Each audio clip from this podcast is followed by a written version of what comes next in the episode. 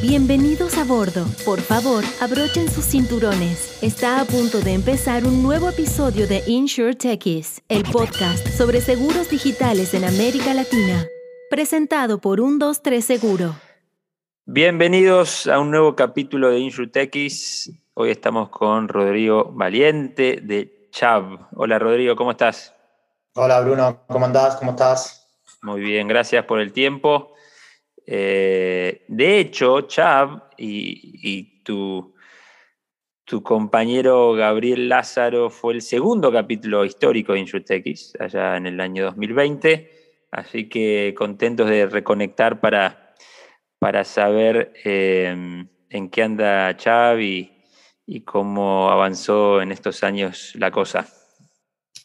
No, un lujo. Gracias, Bruno, por la, por la invitación. Y sí, hay varios, varios oyentes dentro de chat que seguimos tu podcast y la verdad que estamos, estamos muy contentos que lo hayas creado porque está buenísimo escuchar un espacio donde, donde varios actores de, la industria están compartiendo en qué andan, cómo ven las cosas, eh, cómo está cambiando todo, cuáles son las, las, las, realidades que se avecinan y todo eso también cómo aterriza dentro de Latinoamérica que tiene su propia idiosincrasia, ¿no? Así que un lujo estar acá y de nuevo gracias por la invitación. Gracias a vos de vuelta. Ahora nos vamos a meter en, cómo cambió todo, sobre todo este año, pero empecemos por el principio. Siempre la pregunta de, de cabecera es, eh, ¿cómo entraste en este mundo tan particular de, del mercado asegurador? Sí, eh, entré hace unos poquito más de seis años y la verdad que mi primera experiencia en el mercado asegurador fue acá, acá en CHAP. Eh, yo estaba hace unos, como dije, hace unos seis años viviendo en Nueva York, en Manhattan. Estaba trabajando en un boutique eh, banco de inversión que trabajaba con, con empresas digitales de, en, en, lo que se llama el sell side, ¿no? que era Básicamente ayudábamos a empresas de Europa, de Asia, Pacífico, de Latinoamérica a buscar un éxito, a buscar un comprador o, las que eran más grandes, eh, intentar buscar un, otro banco de inversión un poco más grande para que las ayude a hacer una IPO. Entonces, nosotros estábamos muy enfocados en, en, empresas digitales, obviamente, que estaban buscando algún, algún, algún tipo de adquirente estratégico. Em, y así que estaba muy conectado con lo que pasaba en, en, esas regiones y a su vez un poco lo que estaba pasando particularmente en el ecosistema digital de, de Nueva York, que, que, en ese momento estaba empezando a tomar bastante más fuerza, o, venía creciendo muy rápido eh, y venía haciéndole como el, el catch-up, o intentaban hacerle el catch-up a, a Silicon Valley y a San Francisco.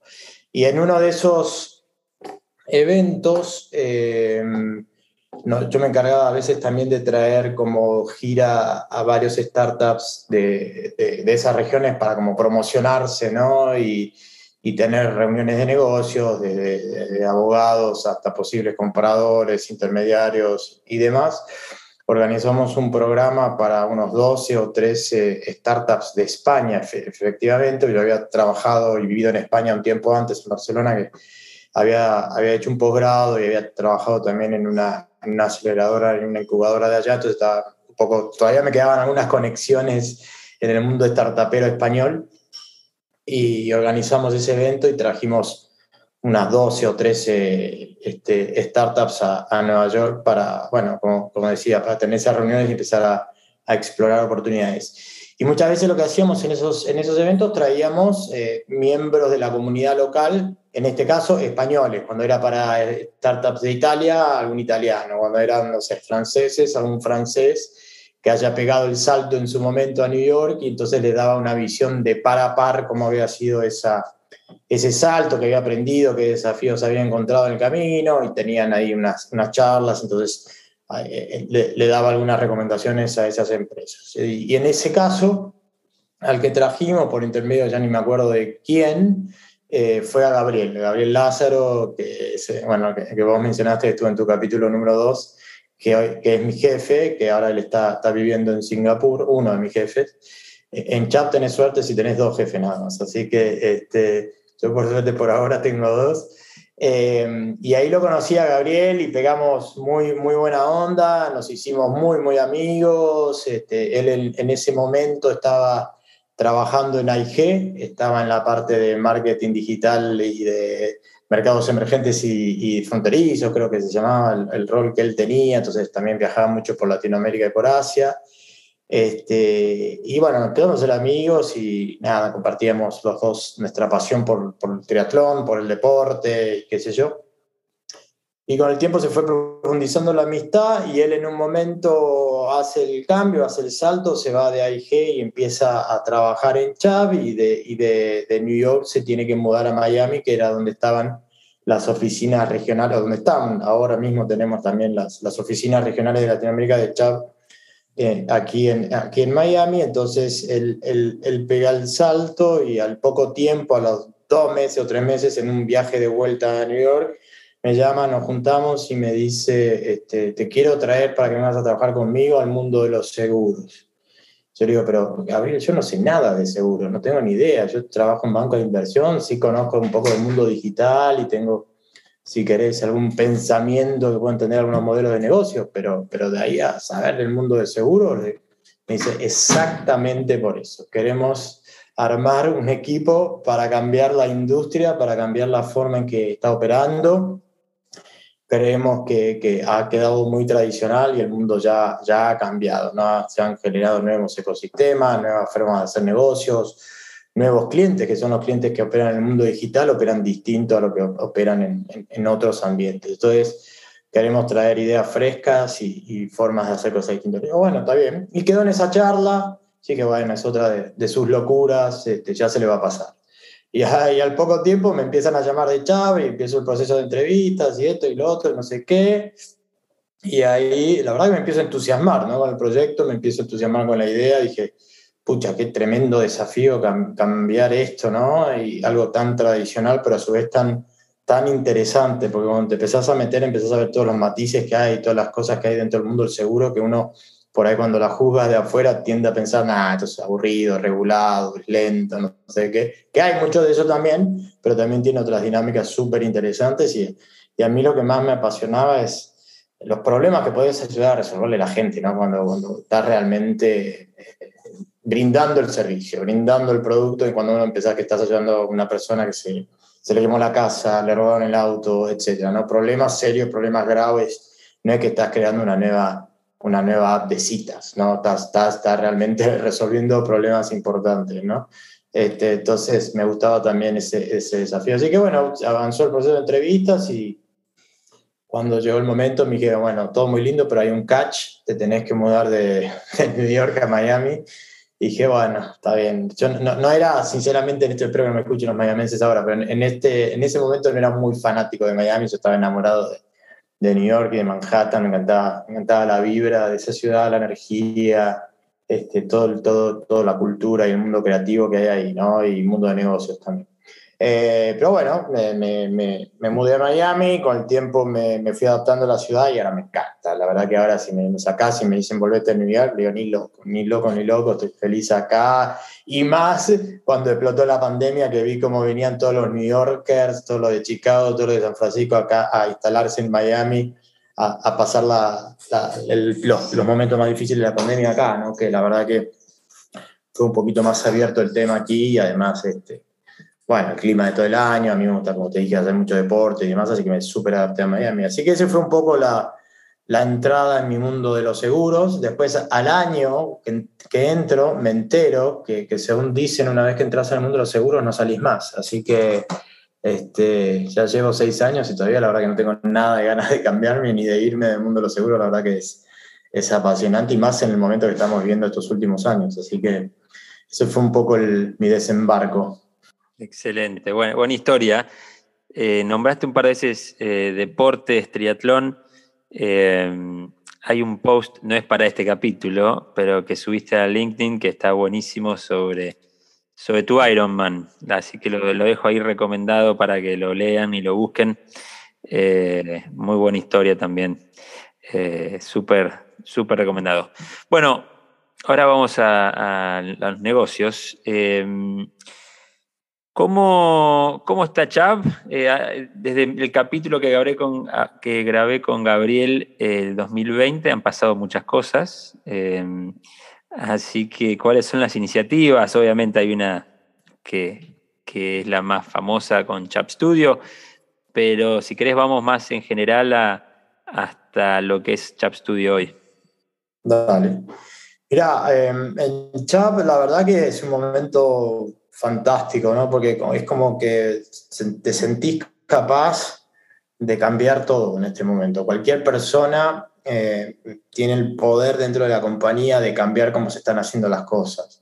Y, lo que ha pasado durante estos años es que eh, ha madurado muchísimo el diálogo interno, ¿no? ha madurado muchísimo la, forma de ver. ¿no? Durante todos estos años fue mucho de prueba y error, de aprendizaje, seguimos en la misma, nos encanta seguir aprendiendo y hay mucho por aprender todavía, pero por lo menos contestamos una, pregunta fundamental que nadie sabía si íbamos a poder contestar cuando empezamos este viaje, que ¿se puede vender seguros en forma digital? ¿Realmente la gente va a comprar un seguro digital y va, va, va a atravesar ese viaje en ese entorno? ¿O necesita realmente, solo se pueden comprar si hay un asesor, hay un agente, hay un broker, hay alguien explicándole el producto?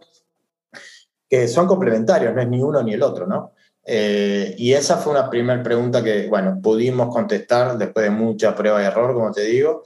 Y eso también empezó a, a, bajar miedos, bajar ansiedades, bajar culturas. Yo me acuerdo que mis primeras conversaciones en chat acerca de, digital eran, yo me acercaba por ahí a alguna persona de, de, X área, le decía, hola, ¿qué tal? Soy Rodrigo, trabajo en equipo digital y la primera reacción de esa persona era, ah, mira, se me rompió la impresora, ¿me, me ayudas a, arreglar la impresora? Y yo le digo, no, no tengo idea cómo arreglar tu impresora, yo no hago eso.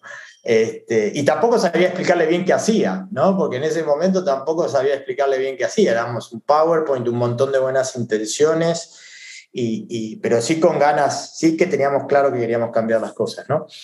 Y hoy yo quizá me acerco a esa misma persona, me le digo, hola, ¿qué tal? Soy Rodrigo, y me dice, soy digital. Sí, mira, ¿qué tal si hacemos una API que yo le mezclo estas coberturas y tú aprovecho esta data que tengo de IoT, creamos un nuevo producto con no sé qué, con... Y es fantástico, empecemos a tener, o sea, que tengamos esos diálogos viendo de dónde veníamos y dónde estamos hoy, la verdad que es, es único, ¿no? Entonces ver esa, esa vibra que, que, todo el mundo ahora dentro de la compañía hablan de Customer Experience, de, del cliente al centro, de IPIs, de plataformas, de ecosistemas, de trabajar en Agile, cuando nadie, nadie este, hace unos años hablaba de eso. Entonces es como que a veces pienso, dentro de poco me voy a quedar sin trabajo, porque ya, ya digital no, no, no, no significa nada, somos todos digital, ¿no? Pero ahí también voy a estar en paz porque decir, bueno, por lo menos este, logramos cambiar algo. Eh, así que eh, en ese sentido está buenísimo hoy dentro de la compañía encontrar esos diálogos, esos espacios ya más colaborativos. Eh, obviamente es una compañía súper grande y todavía con muchos procesos tradicionales y, a veces este, algunas, algunas cuestiones que uno quisiera ir más rápido, pero, pero no deja de tener también una cultura más allá y mucho antes de que nosotros entráramos dentro del equipo digital, una cultura que a mí es una cosa que más me gusta, que enseguida te, te, tiran el desafío y te dicen resolverlo y te dan mucha libertad para el cómo, ¿no? No te dicen todo el tiempo cómo hacer las cosas. Entonces, eso está bueno porque te, te deja ponerle tu impronta, te da, te empodera, ¿no? Este, y te permite después contarle el resto cómo lo hiciste, si te salió bien y si no te salió tan bien, bueno, por lo menos te dieron la oportunidad. Entonces, eso también es una cosa que a, mí me gusta mucho, es muy particular de Xavi me gusta mucho. Y, ¿no? y lo otro también muy enfocada en resultados, ¿no? Es una compañía muy, muy enfocada en hacer que las cosas pasen, resultados, resultados, resultados, ¿no? Entonces, eso también este, está bueno. Um, y, y, después, obviamente, en, lo que es nuestra área específica de digital, eh, después si querés hablamos un, poco más específicamente de Chat Studio, ¿no? Pero también ha sido un, un, un gran viaje, ¿no? Porque cuando pienso que cuando empezamos en realidad el foco era distribución, ¿no? Cómo, cómo, cómo convertíamos, cómo creábamos este canal nuevo, ¿no? Que antes había sido por ahí el canal Boom, sobre todo en los seguros de Affinity o en los seguros masivos, el, el, canal de telemercadeo y antes de eso había sido el face to face, ahora venía un nuevo canal que era el canal digital. Y, y, al principio empezamos así, ¿no? Y era exponer los productos que teníamos en ese momento este, en, en, digital, ya sea en una app, en una campaña de redes sociales, en un home banking, donde sea, y empezar a, y empezar a probar. Y después me dimos cuenta que no era solo un canal de distribución, porque no hacía ningún sentido que poner un, producto en, una campaña digital y después cuando el cliente tenga un siniestro, o quiera hacer un endoso, o quiera cambiar la póliza, tenga que llamar al call center, o tenga que ir a la oficina, o tenga que llamar a la gente. Y ese cliente ya había sido digital. ¿Por qué lo forzábamos a, a, operar en otro canal si ahí él fue donde nos encontró y ahí quizás él, él, era donde quería seguir? O por lo menos en esa parte del journey. Entonces después empezamos a, a entender que éramos mucho más que un canal. Entonces ya nos fuimos expandiendo como un, como un virus ¿no? dentro de la compañía y, y, fuimos madurando las o fuimos cambiando las otras áreas, no solo de distribución, sino de servicio, de siniestro, de reclamos eh, y demás. ¿no? Entonces hoy ya en Chat tenés dentro de, dentro de, de, nuestra compañía las opciones de tener todo el journey completamente digital, desde, la, desde la oferta, la, la consideración, la cotización, la misión, y todo lo que venga después de venta, desde endosos, cambios o hasta siniestros mismos, ¿no? Entonces hoy ya tenemos, bueno, ya hace un tiempo tenemos esa capacidad y, este, y también, este, em, también que inclusive sea multicanal, porque hay partes del momento que el cliente quiere hablar con una persona, quiere que le explique algo, quiere resolver una duda, quiere un asesoramiento y eso también es parte, parte de, de, de, habilitar esos, esa, esa ¿no? Em, y, eso, eso nos, en, su momento no, lo fuimos aprendiendo, lo fuimos desarrollando y, y, en un momento nos dimos cuenta también, así como fue una, una, decisión de Evan Greenberg, ¿no? de nuestro chairman, empezar esta transformación digital. No es una idea ni de Gabriel, ni de Rodrigo, ni de Juan, ni de Pepito. Fue una iniciativa estratégica y de las más estratégicas de nuestro chairman allá hace seis años atrás cuando tomamos esa decisión. Una fue traer gente quizás de afuera, ¿no? del mundo digital, que no, que no necesariamente sepa de seguros y mezclarnos con el resto de, de, la, de la, compañía para, para, para, cambiar esto, ¿no? Que además era desafiante porque Chávez era una compañía que venía creciendo y viene creciendo muchísimo y antes de digital también, entonces no es lo mismo intentar cambiar algo que está andando bien, algo que, que no están dando tan bien, ¿no? Es más fácil cambiar lo que no está bien porque no te queda otra. En cambio, aquí era, era difícil diciendo, pucha, que, que, vienen estos a decirme cómo se hacen las cosas y yo hace 30 años que lo vengo haciendo y me está haciendo bárbaro, ¿no? Entonces, esos eran a veces también los desafíos que nos encontrábamos. Y ahí, ahí es donde venía también mucho el apoyo de, de Senior Management. Entonces, en ese viaje de ir expandiendo, digamos, los, touch points y los momentos y habilitar distintos, este, espacios y canales para que pueda el cliente hacer todo su viaje completo, llegamos a la conclusión de que la tecnología también iba a ser preponderante, iba a convertirse en una ventaja competitiva para nosotros si queríamos realmente cambiar las cosas, ¿no? Y crear, crear cosas nuevas. Y ahí es cuando empieza a surgir Chap Studio, eh, como, como aglomeración de todos esos aprendizajes que tuvimos durante los años empieza primero como una creación de, nuestro equipo de Asia-Pacífico, el equipo digital de Asia-Pacífico empieza a, jugar con el concepto. Nosotros en Latinoamérica lo habíamos llamado de otra manera, pero no era exactamente como, como termina siendo Chat. Toma más vuelo, digamos, el concepto de Asia. Ellos lo empiezan primero y después ya se convierte en, en una plataforma global y hoy trabajan en ella equipos en Nueva York, en India, en Asia, en Europa, en Latinoamérica. En nuestro equipo también tenemos gente dedicada exclusivamente a, la plataforma. Y ahí fui donde pegamos otro salto de calidad, ¿no? donde, donde dijimos, pucha, acá podemos exponer un montón de, de APIs, de microservicios, de widgets, de productos, etcétera, para conectarnos, porque también habíamos dado cuenta que esa, nuestros, nuestros sistemas habían sido diseñados para otra época del mundo, donde había que cuidar la data, meterla en bunkers bajo tierra, porque ahí estaba todo el, este, el secreto de nuestra suscripción, y, el mundo cambió, hoy está todo interconectado, pasado de un ecosistema al otro, lo más fluido posible, y eso es lo que le agrega valor al cliente porque puede consumir distintas cosas sin, sin, sin sentir fricciones, ¿no? Eh, Em, y, ahí entendimos eso, bueno, empezamos a desarrollar Chat Studio y después Eh, le metimos, la verdad, que muchísimo esfuerzo y es una cosa que yo, por lo personal, estoy súper orgulloso por lo que construimos, porque también, además, el otro gran desafío es que sea validado por los, por los disruptores, ¿no? por, las, por los cracks de esto, que son los, las empresas digitales, que de esas tenemos muchas y muy buenas en Latinoamérica, que nos las hayan validado, que nos hayan dicho, está ok, podemos trabajar con ustedes, tienen, tienen lo que necesitamos a nivel tecnología, también fue una, una gran prueba ¿no? Eh, para, para seguir alimentando, digamos, lo que, lo que nosotros intuíamos que era el camino. Ah, y más en nuestro modelo de negocio que, en, que en, todo lo que es Affinity y masivos trabajamos muchos, si bien tenemos muchísimos agentes y es un canal que a nosotros nos encanta también, nosotros tenemos mucho el, canal B2B2C, ¿no? que son con sponsors, con aerolíneas, con retailers, con empresas de energía, empresas digitales. Entonces ese modelo para nosotros era, era clave pegarla porque ahí era donde se venía eh, digamos, los próximos este, programas de distribución ¿no? en, en, esos ambientes. Y en paralelo también fuimos probando otras cosas, e-commerce, micrositios, o sea, hoy Studio también te puede crear tus propios micrositios que, que, tienen la capacidad para, de nuevo, manejar todo el, viaje entero de, de, de un consumidor. y, y, eso fue, de nuevo, ¿no? lo que nos permitió, entre otras cosas, combinado con la, experiencia y la, y la, disciplina y el, y el, yo diría, el arte ¿no? de suscripción que hay en esta compañía, que, que, siempre dice muy, muy orgullosamente nuestro chema que somos una compañía de suscriptores, ahora le está agregando una compañía de suscriptores y de ingeniería, así que este, ya se están juntando más esos dos mundos. Em, que, que, o sea, combinando eso, tecnología y, y buena capacidad creativa de suscripción nos permite nos permitió hacer acuerdos muy, muy interesantes, ¿no? que, que, estoy convencido que, recién empiezan, ¿no? que van a, van a seguir dando frutos en el futuro.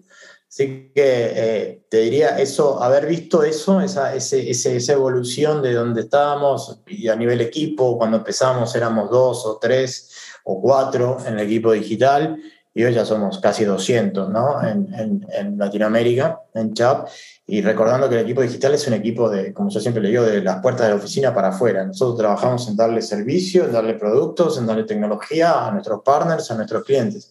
Después hay otros equipos atrás que se encargan de mantener estructuras, seguridad, este, sistemas y otro tipo de, de, cosas. ¿no? Nuestro equipo es puramente partner facing, como decimos nosotros. ¿no? Entonces, eh, está bueno, ¿no? Y es, eh, te diría que es el área hoy dentro del chat que más, más crece, más invierte, más este, hacemos esfuerzos, ¿no? Porque estamos de nuevo convencidos que por ahí es el, camino, ¿no? Excelente. Eh, ¿Querés contarnos un poco algunos casos eh, sobre Chap Studio en América Latina, algún partner, algún ejemplo de lo que están haciendo? Sí.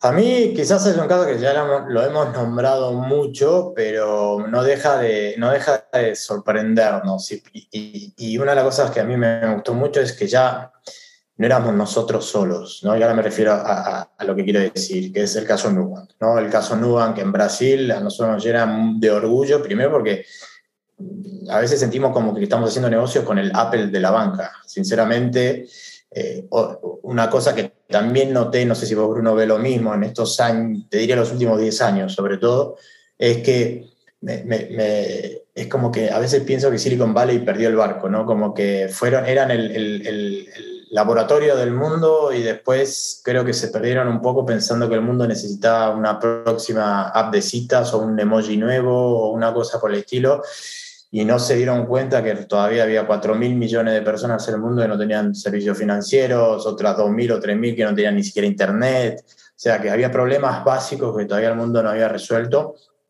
que claramente Asia y Latinoamérica eran esos dos mercados junto con África, donde esos problemas no estaban resueltos. Entonces, yo sentí que, que, que Asia y China empezó a comerse lo que era innovación y, y si vos fijás las, las, empresas, las últimas empresas, las más valuadas o los modelos de negocio más disruptivos o más que más impacto han tenido en los últimos años, vienen más de allá que de, que de Silicon Valley. En Latinoamérica nos pasó lo mismo, empezaron a aparecer este, eh, empresas que ya no eran el copycat de lo que pasaba en Estados Unidos, ¿no? como por ahí pasó en los 90 o en los principios del 2000, que copiábamos un poco los, los mercados, las, las empresas que existían en Europa o en Estados Unidos y las, las traíamos acá esperando que, las, que, nos, que nos la compren, ¿no?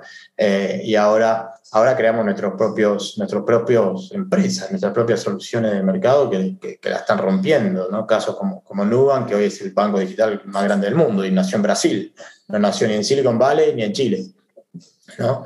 Este, y, cuando, cuando pensás que, que, fue porque un colombiano como David Vélez entra una vez a Sao Paulo, a un banco, y no podía creer el proceso que tenía que seguir para, para, para abrir una cuenta, ¿no? Y bueno, y ahí este, eh, el resto es historia, pero, pero lo, que nos, nos, lo que destaco mucho de ese caso es que hay varias cosas, ¿no? Pero ah, una de las de que a mí más me, me, me gustó en su momento fue que ya no era el equipo digital de Chap el que quería cambiar solo las cosas dentro de Chap, ya era de afuera venía un partner como ellos que había crecido muchísimo. Nosotros empezamos el diálogo con ellos en el 2017. O sea, ya, ya en ese entonces empezamos a hablar con los de Nubank y yo me acuerdo haber ido en esa, primera reunión y ya había las oficinas. en ese momento creo que tenían 3, 4, 5 millones de clientes nada más. Eh, nada más, es un montón, pero cuando miras Brasil a veces te parece poco.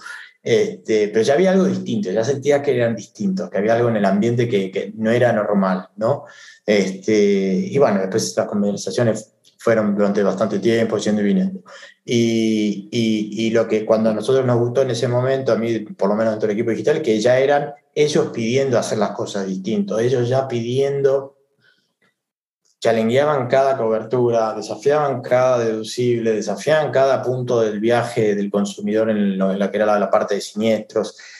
Quizás y, el 98% de, la gente que trabaja en Nubank tampoco venía del mundo de seguros, ¿no? Eh, pero sí, sí sentían que sí tenían una obsesión por el cliente, una obsesión por esa experiencia de usuario que, que, entonces ya, viste, como que un partner como que tiene 30, 40 millones de clientes te dice, no, así no lo queremos hacer, lo queremos hacer así, bueno, escuchémoslo porque algo, algo, algo han hecho estos, por lo menos con la banca la, la, han, la han disruptido o la han cambiado el juego y hoy son ejemplo mundial, así que, ¿por qué no en seguros? Entonces, bueno, empezó todo ese proceso colaborativo de co-creación con ellos y después el resultado fue espectacular porque rompimos montón de paradigmas desde no se pueden vender seguros en digital, seguros de vida son complicados, es imposible vender seguro de vida. ¿Quién va a comprar? ¿Qué persona de 40 años o menos va a comprar un seguro de vida este, en un ambiente digital? Todos esos paradigmas los, los, los este, de la, de la, mano con ellos, obviamente, este, se rompieron todos, ¿no? Entonces ahí fue como un bombazo fuerte que hizo de nuevo sacudir la, la estructura, la estructura de chat, ¿no? En, el sentido de diciendo, ah, puta, se puede, ¿no? Y se puede hacer distinto y la gente lo compra y después cuando ve los resultados de NPS, tenés NPS de 85, 90 en algunos meses, son NPS de nunca vistos en mundo seguro, son NPS de empresas amadas como como Apple, como Nike, ¿no? Este, y, y, de pronto que, que, que, empiezan a aparecer NPS de seguros de ese tipo era, fue increíble. Eh, y hoy Nubank, que lo que es, el otro día leía que es la marca más amada de Brasil. Un banco, un banco es la marca más amada de Brasil. Entonces, eh, imagínate lo que uno puede lograr si realmente se, se, obsesiona con el cliente, ¿no? Resolverle los problemas al cliente de forma fácil, simple y clara y ahí es, eso, entonces a nosotros nos, nos, nos tambaleó. Entonces ahora, desde ese momento, eso hace un año y medio, dos atrás, estamos, están todos, sobre todo la gente más tradicional dentro de la compañía, ah, pucha, quiero mi Nubank, quiero cómo hago mi, mi, producto distinto, cómo lo cambio, cómo lo, trabajemos, hablemoslo, pensémoslo. Entonces estamos en en una etapa fantástica de realmente cambiar los productos, cambiarlos en serio, ¿no? Las propuestas de valor que sean, que sean distintas, más, más digitales, por decirlo de alguna manera, más nativas digitales y no vender en digital lo que vendimos, lo que venimos vendiendo hace 20 o 30 años en un canal tradicional. Y la entera obsesión de que, de que, reclamos siniestros es, el, es, es la oportunidad.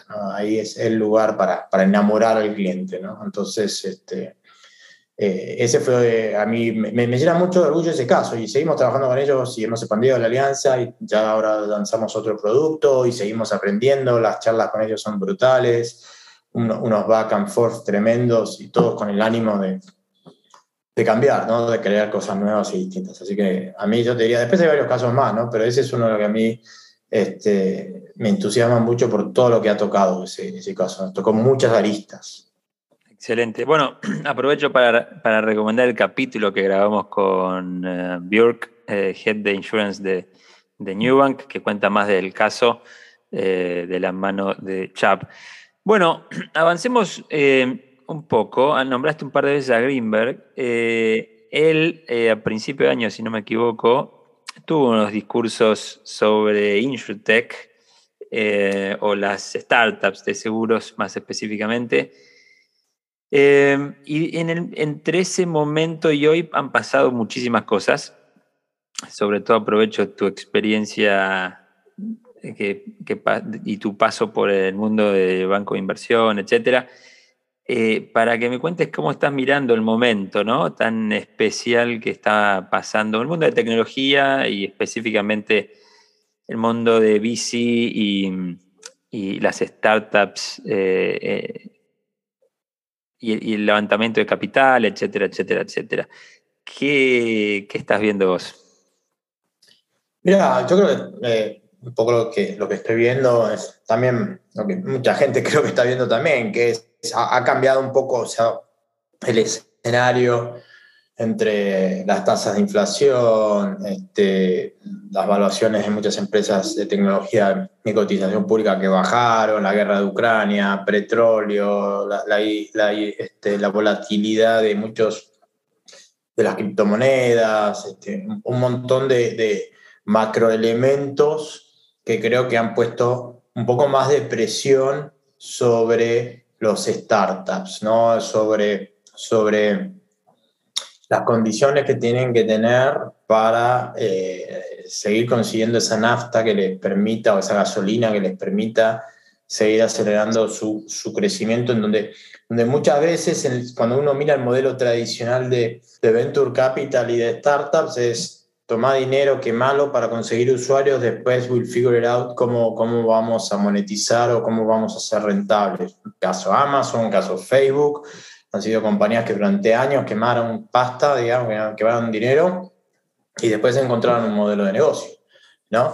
Eh, y yo no sé si eso en el mundo de los seguros y de los insurtechs es muy sano, ¿no? Yo no sé si ese modelo es tan tan, tan sano, ¿no? Y hemos visto muchas insurtech, sobre todo en Estados Unidos, que al principio se enfocaban muchísimo en distribución, en hacer la experiencia mucho más linda, mucho más agradable, mucho más simple, que está bueno, hay que hacerlo, eh, pero no encontraban, digamos, este, eh, digamos, un modelo de negocio, los unit economics estaban muy tirantes, ¿no? Y de nuevo, están fomentados por ese, ese ese, mundo del venture capital de, el que gana se lleva todo, ¿no? Fíjate que hay siempre una o dos empresas en algún vertical, en algún segmento que tienen el 20, 30, 40, 50, 80% del mercado eh, y se llevan todo, ¿no?